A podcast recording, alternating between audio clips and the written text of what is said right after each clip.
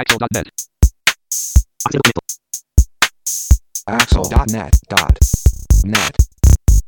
こんにちは。アクセシビリティの情報サイトアクセルがお送りするポッドキャスト第44回。2014年5月7日頃配信予定号です。中根です。もうなんつったって野球は巨人、司会は巨船、なんちゅうか本ちゅうか、うっしっし、しかしっし。えー、44度目まして、インフォアクションの植木です。えー、鼻声じゃないのよ。鼻声なのよ。アクセル、アシスタントの FC テレ山本泉です。よし。よろしくお願いします。よろしくお願いします。なんかなんかキレがないですね。大丈夫ですか？風邪大ですか？丈夫です。何なんでしょうね。すごい鼻声になってしまいました。ちょっとお聞き苦しくて申し訳ありません。はい。ということで、44回目、ゴールデンウィーク明けの配信に予定ですよね。そうです。中根さんは何かゴールデンウィーク過ごされました？えー、特に何もなく、カレンダー通りに、えー、働いているふりをして、えーまあ、のらりくらりと、えーやってますね。おはい。植木さんは、ゴールデンバッファーよろしく。溜まった仕事を片付けたと。なるほど。片付いてればいいな。片付いたかな？どうかな？どうかな？そうですね。私も同じですね。片付いていたらいいな。きっと片付いてないけど、夏休みに期待ですね。頑張りましょう。頑張りましょう。はい。はいということで、はい。じゃあまず、今日取り上げるクリッピングの記事をまとめて紹介してください。はい。韓国の会社が日本語版も出したらしい GW マイクロ Windows Eyes 日本語版をリリース。中根さんが試したらしいソフトウェアレビュー Windows Eyes 日本語版8.40。ホームズってどのホームズ？ソフトウェアレビューホームズアクセシビリティ対応版。以上3件です。はい。はい。ということで、えー一つ目。GW マイクロ Windows Eyes 日本語版をリリースということで、これ、えー以前にも Windows Eyes の話は聞いたかと思うんですけども、今回韓国の会社が日本語版をリリースという内容のようなんですけど、もう少し詳しく教えてください。はい。まあ、Windows Eyes というのは、え前にも取り上げたことがありますけれども、そのアメリカの GW マイクロという会社が作っている、まあ、英語圏では比較的、それなりにユーザーがいるスクリーンリーダーですね。で、これがまあ、欧米言語を中心に、まあ、複数の言語に対応してるんですけれども、これまで日本語版がなかったと。で、日本語版を今回出しましたよというのが GW マイクロからニュースリリースが出ていたので取り上げてみたという状況なんですけども、今もちょっとあったように、まあ、記事の方にも書きましたけれども、韓国のネオアクセスという会社ですね。これが、え日本語化をして、で、販売の代理店もしているし、あとまあ、今後そのサポートとかトレーニングとかもするというようなことが書かれていました。ほうもう、これは発売時期とか値段とかっていうのは分かっているんですか？えっ、と、発売はもうされてるはずなんですけれども、値段に関しては、ネオアクセスっていうこの韓国の会社のウェブサイトを見に行っても韓国語しかなくてですね。で、一応そのラングエッジっていうプルダウンがあるんですけど、プルダウンの中身がないっていう、ほんまや。どう、どうしろって言うんだっていう感じで、結局ちょっと見てみたんですけど、えっと、で、あと適当にクリックしてみたんですけど、何もわからず、えー、ちょっと価格はわかりませんでした。ただまあ、あの、これ日本語版に限らず英語版もそうですけど、前、このクリッピングで取り上げた時に紹介しましたけれども、えマイクロソフトオフィスの2010以降のバージョンをインストールしてある環境であれば、無償でダウンロードしてインストールできるバージョンというのが提供されていて、これ日本語版も例外ではなくて、オフィスのユーザーであれば無料で使えるということで、まあ、これを使えばとりあえず試してみることができるという状況ですね。ただ実際に買おうと思うといくらなのかとかっていうのはよくわからないです。で、まあ、英語版、アメリカでの価格が確か900ドル弱だったと思いますので、それを考えると、PC トーカーとかフォーカストークよりも高いけれども、上手よりも安いと。それぐらいの価格設定なんだろうなという気はしますけれども、具体的なことはわからないですね。はい。これ、えー植木さん、サイトとかご覧になられました？はい、えーっと、日本語で作られたダウンロードサイトみたいなのがあるんですが、えー、なんかこう、ちょっと不自然な日本語がね。になっちゃってたり まあ、韓国の会社さんが頑張って作ったんだと思うんですけど、ちょっとそこは残念かなというのと、まあこれ暫定的で、ゆくゆくはちゃんとした日本語のサイトもできてくるのかなという気もしますが、そう、確かに値段載ってないんですよね。うーんで値段とか詳しいことは韓国のこの会社に電話してくれとかって書いてあって、書いてあるんですけどね。誰が国際電話なんかかけるんだよ、この野郎っていうね、ちょっとこれは日本マーケットちょっと甘く見てる気もしなくもなくもないが、将来的には日本オフィス的な何かもできるといいなと思いつつ、ちょっと様子見って感じですか。ああ、なるほど。まあ、あの、これ見ていて、先ほど中根さんからもありましたけど、マイクロソフトオフィスの2010以降のお持ちの方であれば、このネオアクセス社のその Windows Eyes 日本語版を無料でダウンロードできるということであれば、あの、何なんでしょうね。もうオフィス持ってらっしゃる方は値段関係ないし、みたいな雰囲気で、そっちを売りにされてるまあそこは何ともわからないですね。英語版に関してもそういう意味では、オフィスユーザーにすごくターゲットを絞った感じは、えーその1月か2月ぐらいにニュースが出た時にあるなという印象はあって、で、C さんの時にちょっとその GW マイクロの、えーやっていたセッションも見に行ったんですけれども、Windows そのものを販売する部分の収入がなくなるわけですよね。これだけタダで配っちゃうっていうことは。で、それに対して、まあ、例えば、もしかしたらマイクロソフトがなんか何ダウンロードにつきいくらとかっていうようなお金を払ってるのかもしれないけど、その辺は全然明らかにされてないんですね。で、もう一つは、えっと、サポートから、サポートでお金を取ろうというモデルがしっかりしていて、えーちょっと正確な価格を忘れましたけれども、えっと、一回サポートを受けると、えーいくら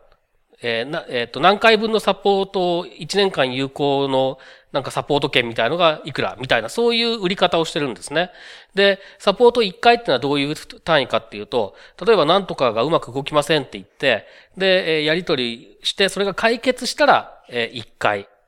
解決しなかったらそれはなかったことになるっていう、まあそのサポートチケットを使わなかったってことになるというような説明をしていました。なのでまあ比較的良心的だと思いますけれども、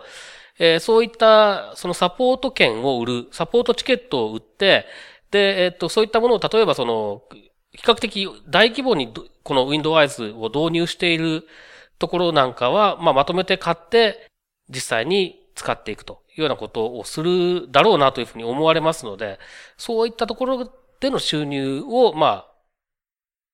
見ているのかなという気はするんですけど、まあちょっと実際のところ、それがどれぐらいの稼ぎになるのかとかも全然わからないし、えーなんとも言えない感じですね。ということで、この Windows Eyes を中根さん、試してみたんですよね？そうですね。はいソフトウェアレビュー、Windows Eyes 日本語版8.40ということで、こちら中根さん、実際に試されたということで、レビューお願いします。まあ、あの、詳しいことは記事の方を見ていただいた方がいいかなとは思うんですけれども、えーっとですね、まあ結論から言ってしまうと、あのまだとても他のスクリーンリーダーの代わりにはならないっていうレベルですね。えー、ポイントとしては2つ、えー、もしかしたら3つあります。えっと、1つは、まず、あの翻訳が中途半端。ということが、えー結構大きいですね。で、これはその、Windows のそのソフトウェアの本体が出すメッセージとか一応全部翻訳されてるんですけど、ちょっと不自然だったり分かりづらい翻訳というの結構あるんですね。で、さらにヘルプとかは全然翻訳されてない状態なんですね。英語のままなので、これでは Windows 使ったことない人は多分使えないだろうなというのがまず一つです。それからもう一つ大きいのは、えー日本語の詳細読みをどうやらしないらしいと。なので、えっと、まあ、単純に読み上げる分にはいいというか、まあ、ちょっとこれも後で触れますけども、読み上げる分にはまあ使えなくはないんですけれども、漢字を判別したいとか、入力したい、変換して入力したいとか、そういうことをしようと思うと、全然話にならないと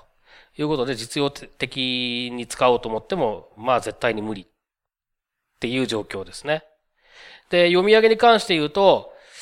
ちょっとこれ、前処理を入れてるのか、え音声合成エンジンにその文字列を渡すときに前処理を入れてるのか、あるいは全く入れてないのからなのかよくわからないんですけれども、非常に不自然な読み上げが目立つんですね。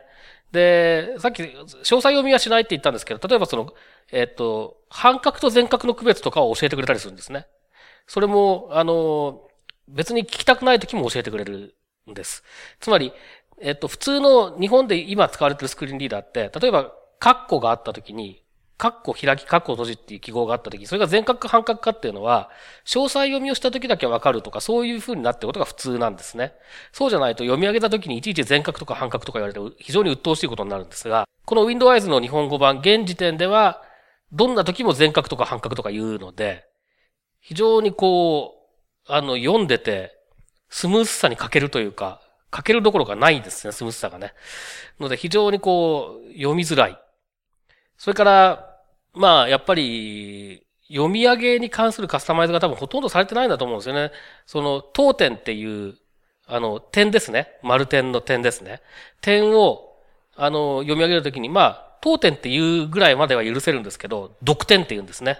つまり全然この読み下しの辞書とかが、えーできてないんだと思われますね。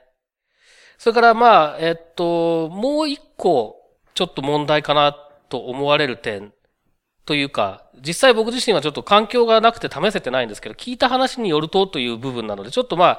あ、あの話半分ぐらいに聞いといていただいた方がいいかもしれないですけれども、あの、展示のサポート、日本語の展示のサポートが全然できてないらしいと。え日本語を展示ディスプレイに表示してもなんか文字化けみたいな感じになってしまうという話も聞こえてきているので、やはりちょっと日本語に特化した部分というのがほとんどローカライズが実際にはされてないんじゃないのかなと。翻訳、単に翻訳しただけなんじゃないのかなというような印象が非常に強い。という、まあ、現時点では非常に残念な状況だと言わざるを得ないですね。ほう。これ、植木さんは試されました？はい、試しました。お、いかがですか？今の中根さんのレビューを踏まえて。そう、やっぱり、あの、中根さんがおっしゃった通りな感じなんですけど、なんかこう、不安定というかですね。不安定。例えばタブキーを押したり、矢印キーを押したり、なんか操作したときにこう、なん、なんですかね、こう、ちょっとこう、間が空くというか、なんかこう、スムースさに欠けるような感じも僕は印象として受けましたね。あの、まあ、さっきの、なんかあったら、詳しくは韓国に電話してみたいなのをはじめ、ちょっとこう、急ぎすぎたような気もしなくもないというか、もう少しちょっと時間をかけて、ちゃんとしっかり準備してからリリースしてもよかったのになと、ちょっと思います。今後に期待ですね。今後に。はい。こちらもソフトウェアレビューです。ホームズアクセシビリティ対応版ということで、こちら中根さん、はい。何かきっかけがあったんですか？えー、とこちょっと前にその、こういうのを出しましたっていうプレスリリースが出てたんですね。で、それ、プレスリリース自体はちょっとクリッピングで紹介しなかったんですけど、その紹介してもなんか、あんまり、あの、よくわからずに紹介するのもどうかなと思ったので、紹介しなかったですけど、まあ、実際にちょっと使ってみてた上で、えっ、と、紹介しようということで、今回取り上げてみたという感じですね。で、ホームズというのは、あの、不動産屋さんのホームズそうですね。ですよね。はいで、今サイトもちらっと見てたんですけれど、えー iPhone アプリが出たそうです。ということで、この iPhone アプリを中根さんは試してみたんですね。そうです、そうです。はい。で、これはどういったものだったんですか？えっ、と、基本的には物件検索をするための、まあ、アプリですね。で、これ、ホームズのアクセシビリティ対応版じゃないアプリっていうのもあって、で、そっちの方もちょっと試してみたんですけど、そっちの方は、まあ、うーん、頑張れば使えるのかもしれないけど、今一つちょっとボイスオーバーで使うのは難しいかなという状況です。ただ、そっちの方が多機能、高機能ですね。で、アクセシビリティ対応版の方は作りが非常にシンプルで、とはいえ、一応そのなんか、えっ、と、路線で絞り込みとか、そういうのができて、かつ検索条件をこういろいろ、家賃の上限下限だったりとか、風呂トイレ別だったりとか、駅から何分以内とか、結構細かい設定ができるんですね。それで絞り込んでいくようなことができると。で、えっと、非常に、まあ、結構頑張って作ってるなっていう印象で、例えばその、検索条件を入れるところなんかでも、まあ、あの、例えば家賃っていうところがあって、その次に間取りの条件とか言って、えー 1K からなんか 4LDK 以上までこうあってチェックボックスにチェック入れるんですけれども、そうするとまあずらーって選択肢が並んでるわけですが、その間取りみたいなところがちゃんと見出しのマークアップがしてあるので、こう見出しごとに飛んでいくと、その検索条件のセクションみたいなのを簡単に飛ばしていけるんですね。なので、あの、慣れてくるとですね、これ非常にさっさっと使える感じですね。で、検索結果も、えっと、一件ずつちゃんと見出しになっていて、一件目、な、えっと、なんか、なんとかみたいなのを読み上げるのがそれ見出しになってるので、で、その後、えーその次にちょっと詳細があって、で、えーその後なんか、えっと、何階の部屋ですよ、みたいな、物件ですよ、みたいなのがあるんですけど、そこをリンクみたいになってるので、そこをダブルタップすると、より細かいことが出てくるような感じなんですけれども、そう、詳細のところを見て、あ、いらないやと思ったら、次の見出しに飛べば、2件目、3件目というふうにどんどんいけると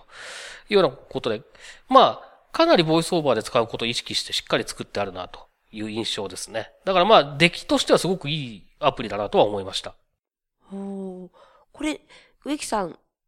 今ちょうど画面をはい。見ているっはい。ぽいですけど、いかがですか？あの、非常にこう、シンプルな作りで、条件をこう選択していくと、最終的に自分の希望する条件に合致した物件情報がずらずらっと出てくるほう。感じですね。だからこれ、えっと、僕自身は試してないですけれども、ロービジョンユーザー向けにその拡大表示ができるようになってたりとかっていうようなことも一応、機能としてはあるようなことがアプリの説明のところには書いてあったりするので、まあ、かなり作り込んだ感じはしますね。シンプルなんですけども。これ間取り図とかって大体テキスト入ってるんですかね？何の写真かはわかるけど、それが具体的にどんなかっていうところまではさすがにできてないって感じですね。間取り図ってどう説明したらいいんですか？それは難しいです。難しいですよね。難しいです。これはもう本当に、あの、えーっと、非常に難しいので、これはさすがに機械的に生成するのは無理だと思うので、かといって一件一件手で入れるかっていうと、それもかなり難しいと思うので、なのでやっぱりこれ気に入った、条件的に気に入った物件があったら誰かに見てもらって説明してもらうとかっていう使い方なんでしょうね、現実的にはね。そうですよね。まあでもそれでもそこまでたどり着くまでに人の手を煩わせなくていいっていうのは、非常にこう、いいことだとは思いますけどね。いくつかピックアップをする作業というのを、まず自分でやっね、てね。できるっていうのが、そう。で、今回これはアプリだったんですけども、ウェブサイトではないっていうところも珍しいですよね。そうですね。これまあプレスリリースの方に書いてあるんですけど、ウェブとかだとやっぱり広告があったり余分なものがあったりするので、えっと、むしろ使いづらくて、このボイスオーバーを使ったアプリを好んで使ってる人が多いらしいっていうことをどうも聞きつけて、これを企画したみたいなことが確か書いてあったと思うので、えーまあそういうことなんでしょうね。ということで、じゃあ、中井さん、これは結構良かったという結論的な感じですか？うーんと、まあ、そうですね。あの、おそらくこれ本当はね、えっ、と、アクセシビリティ対応版とかそういう区別なしに一つのアプリになってた方がいいっていうふうに一般的には思われるんですけれども、ただまあやっぱりその、えっ、と、情報の出し方っていう意味で、視覚中心の人とボイスオーバーで聞く人とだと多分必要としてる情報が違うという部分を考えて、まあ別アプリになってるのかなという気がしていて、まあやっぱりその、あまりにも情報の出し方が違ったりすると、あえて一つのアプリにすると、そのアプリの構造が複雑になったりとか、えーそういうことでまあ、開発が余計に大変だったりとかっていうこともあるのかもしれないので、まあ、その辺はやっぱりうまいこと考えていかなきゃいけない部分で、えー今回はそういうところを考えた上での、えーと取り組みなのかなというような印象を持ってますね。これですね、東京都盲人福祉協会とか、日本盲人会連合に協力してもらって、実際に、えー、障害を持つ方に試作段階のアプリを実際に使っていただきながら開発したと書いてありますね。書いてありますね。じゃあもう、プロトタイプの時からもうずっと合わせて作っているということなんですね。まあ、どれぐらい関わってるのかわかんないですけどね。中根さんがこう部屋探しするとき、何かこう、苦労することとかってあるんですか？まあ、あの、苦労することが、まあ実際あったんですね。で、あっって、それが嫌で、ここ10年ぐらい引っ越してないんですけど、例えばどんな、あの、まあ、まずその不動産屋行って、条件行って説明してもらうんですけど、当然そのまあ、間取り図とかペラペラめくりながら、えーこれどうすかね？とか言って説明してくれるんですけど、その段階でやっぱり情報量としてはあんまり、まあ、まあ、それこそ今のホームズのそのアプリがボイスオーバーで教えてくれる程度のことしかやっぱり言葉だと伝わらないですよね。うん。で、実際にまあ見に連れてってもらって、で、内見して、ああ、これならと思って、当然契約っていう話になるんですけれども、その段階で、えっと、まず、大家が嫌がるっていうケースが結構多いんですね。嫌がる。うん。あのーそんな障害者なんか入居させたくないと。うーん。で、不動産屋は結構頑張ってくれる。まあ、不動産屋によってはそもそも障害者に対応しないっていうところもある、ありましたけどね、昔はね。今はどうかわかんないですけどね。で、まあ、それでも比較的良心的にというか、好意的に、えーっと、動いてくれる人、えーがいる不動産屋さんに行って、で、や、あの、担当してもらうんですけど、仲介してもらうんですけれども、そうすると一応交渉とかしてくれるんですが、あるいはその、えーいい物件があるっていう時に、その、あそこの大家だったら大丈夫だからというのも、もう彼らなりに考えた上でえー物件を進めてきてくれるっていう部分はあるんですね。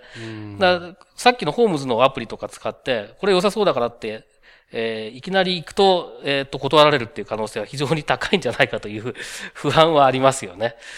で、えっ、と、まあ大丈夫そうだって言って契約書を交わした後になってやっぱり嫌だって言って言われたケースも僕はありましたし、まあ、結構、あの、なんというか、エネルギーがいりますね、部屋探しはね。うーん。だからまあ探すことそのものよりも契約してちゃんと入居して理解してもらって入入居するっていうところの方がまあ大変っていう話ですね。でまあ、ホームズがこういった、えーアプリを出しているっていうことは、でも今後いろいろとどんどん柔軟に対応してもらえそうなことが増えてくるといいですね。まあその不動産屋の仲介する側としてはね多分そんなにもう慣れてるところとか本当に別に障害があろうがなかろうがみたいな部分だったりもあると思う。もちろんその例えば設備的に目が見えないとどうにも使えないような設備があるところとかは進めないとか、あるいは車椅子のユーザーがお客さんの時なんかはやっぱり当然使いやすいところをという形で選ぶでしょうから、まあ、その辺はなかなかね、その、急に何かが良くなるとかっていうことではなくて、そういう物件がそもそも増えなきゃいけないですから、使いやすい物件っていうのが。で、そういうところもあるので、えー急に何かが良くなるってことはあんまりないのかもしれないですけれども、まあ徐々に良くなっていくだろうと。で、問題は多分その、大家の、家主のその、意識の問題。そこが変わるかどうかっていうのは、まあなんともわからないですよね。こういうアプリが出たからって言って変わるもんじゃないですし、それはやっぱりその、我々みたいな障害者が、もっと社会に露出して普通に生活しているっていうのが認知されるようにならなきゃいけない部分だと思いますし、で、と同時に期待できるのは、まあ、障害者差別解消法というのが、えー、2年後ですかね、に、まあ、施行されるわけですけれども、こうなった時に、こういうその差別行為と認定されるのかどうかですよね、こういうことが。で、もうそう、そうなると、まあ、なかなか表立っては断れなくなるってことはあるかもしれないですね。でもそれは意識が変わったから断れな、断らなくなるんじゃなくて、法律が変わったから断れなくなるっていうだけで、やっぱり本当は意識が変わって断らなくなるように変えていかなきゃいけないっていうところはありますね。うん実際の僕もビデオで前見たことがあるんですけど、全盲の女性の方が一人暮らしをされていて、ご自分でご飯も炊くし、料理もちゃんとこうコンロで火つけて、鍋で何か炒めたりとか、すごい器用に普通にこう料理までやってて、すごい、当時は僕もまだあまりそういうの知らなかったんで、非常に驚いたことがありましたけどね。だそういうこともあんまりこう知られてないから余計にこう、敬遠されるところがあるのかもしれないですね。そうですね。やっぱりまあ、特にその年を取った大家さんとかだと、今自分が目が見えなくなったら何もできなくなるから、この人たちも何もできないに違いないっていう思考パターンなんだと思うんですね。だからそれはやっぱり目が見えなくてもこういうことはちゃんとできてるっていうのが、もっとちゃんと伝わらなきゃいけないのかなと思いますね。実際料理なんていうのはね、まああんなものは適当にやってればなんとかなります。本当に料理上手い人って多分別に常にその、なんていうんですかね、あの、火を見てるわけじゃないと思うんですよ。そうじゃなくてもできるから料理がうまいんであって、そういう人たちって。で、あの、目が見えないから火事が出やすいかっていうと、そういう話は実はあんまり聞いたことないんですよね、僕の周そういう囲でも。ニュースは聞かないですね。うん。火事になっちゃったとかっていうのはどっちかっていうと、その、まあ、僕も普通に揚げ物とかしますけれども、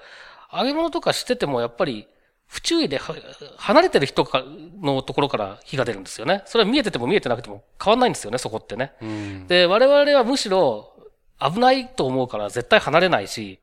火が出たらどうしようと思うから一応蓋も横に置いとくし、だからそういうことなんですよね。だから知ってるか知らないかっていう、本当に、あの、まあ、な、なんというか、な、な、なぜ火が出るのかってことをよく考えると、あんまり見えてる見えてない関係ないよなっていう結論に、うん、至る人と、やっぱりそうでもないと思っちゃう人と両方いるんだと思うんですけどね。ちなみに中根さんはご自身で料理作ったりします？しますよ。得意料理は？第5位、だ、で、そんなない。第3位。最近あんまり何もつ、最近ね、なんかね、あれですね、スパゲティとかそんなしか作んないですよ。めんどくさいから。スパゲッティもいろいろありますが、よく作るのは、よく作るのは、あの、トマトとベーコンとニンニクと鷹の爪。あ、美味しい。そあいいですな。アラビアータとかなんか、風ですね。風ですね。風なやつですね。はいいいですな。とか。では、第2位。第2位、第2位第2位ね、なんすかね、えーっとね、ああ、あれですね、自分で酒飲むのに作るのに、にあの、焼きそばが、お時々あるんですけど、まあ、好きですね。自分で作ったやつはね。おー焼きそばジュージューと。はい。ペヤングじゃないですね。あ、ペヤングもね、最近ね、ペヤングの激辛焼きそばっていうのがね、うまいっていうことに気づいたんですけど、それ、それはそれとして、ええ、あの、普通に、あの、まるちゃんの、あの、なんかさ、さ3個1袋に入ってるやつとか買ってきて、おーおー。やりますね。じゃあ、第1位は、これはもうあれですよ。あの、学生時代のお供、カレーですね。おー。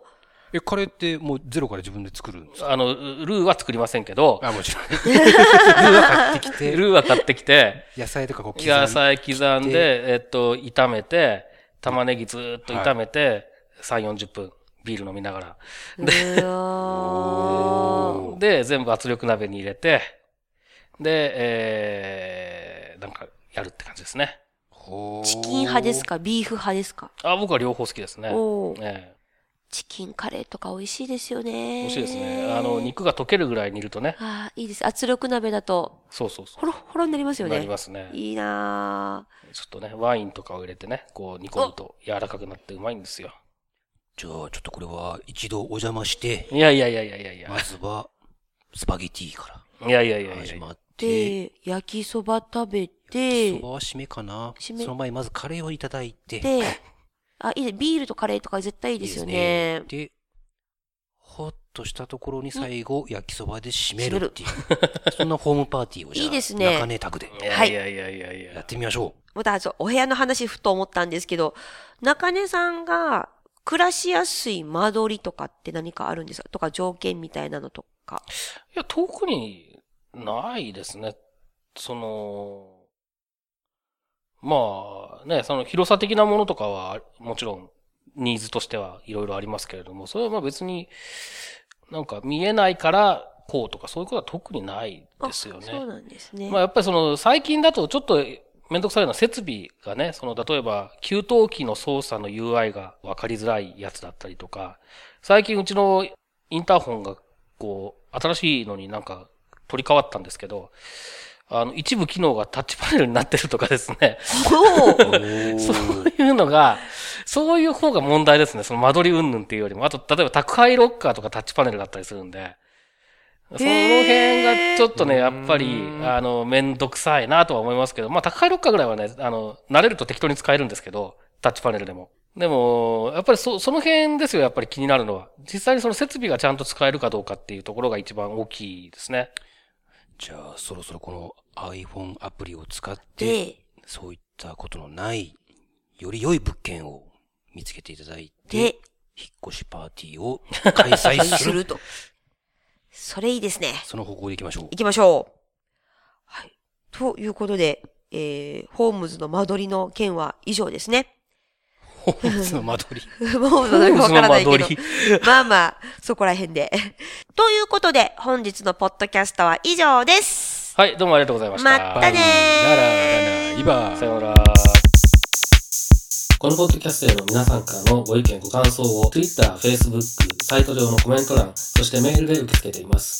メールアドレスは feedback.axel.net feedback.axel.net です。なお、いただいたコメントなどをポッドキャストの中でご紹介する場合があります。それではまた次回。ペヤングじゃないですね。あ、ペヤングもね、最近ね、ペヤングの激辛焼きそばっていうのがね、うまいっていうことに気づいたんですけど。